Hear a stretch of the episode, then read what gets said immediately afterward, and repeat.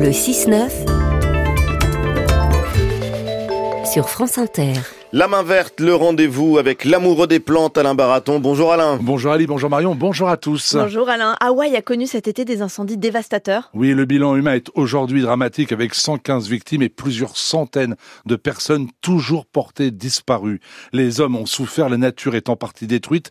Et que dire du palmier d'Hawaï qui, après avoir failli disparaître une première fois, risque fort de ne pouvoir être réintroduit comme cela était envisagé. Le palmier d'Hawaï d'ailleurs, malgré son nom, ne ressemble en rien à un palmier. Oui, tout à fait. C'est une plante herbacée succulente qui peut atteindre 3 mètres de hauteur et quand elle est cultivée en pot sous nos climats, elle ressemble à un petit arbre avec ses grandes feuilles luisantes et ses fleurs blanc-jaune. Sur son archipel, le palmier Hawaï n'avait besoin pour vivre que de soleil, d'eau et d'un papillon de nuit pour assurer sa reproduction. Mais au 19e siècle, plus au 20e, eh bien, le nombre des habitants a été multiplié par 10, sans parler des touristes toujours plus nombreux.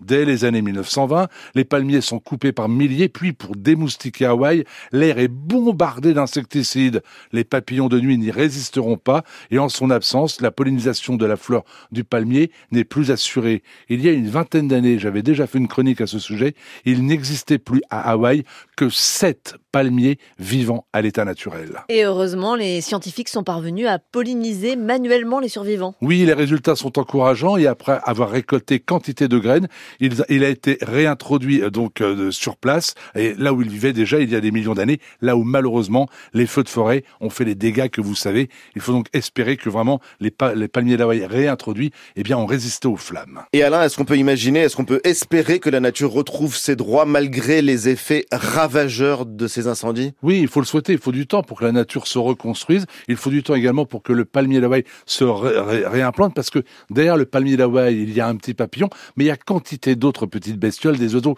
qui s'en nourrissent également. C'est tout un équilibre. On a souvent l'impression que une plante qui disparaît dans les flammes, c'est pas si grave que ça. Ça peut avoir des conséquences dramatiques et l'on sait aujourd'hui, et les scientifiques ne cessent de nous le dire, que quand une, une terre est dénudée, quand il n'y a plus de végétation, elle est encore beaucoup plus sensible aux rayons du soleil. Il faut replanter partout, possible, après un incendie.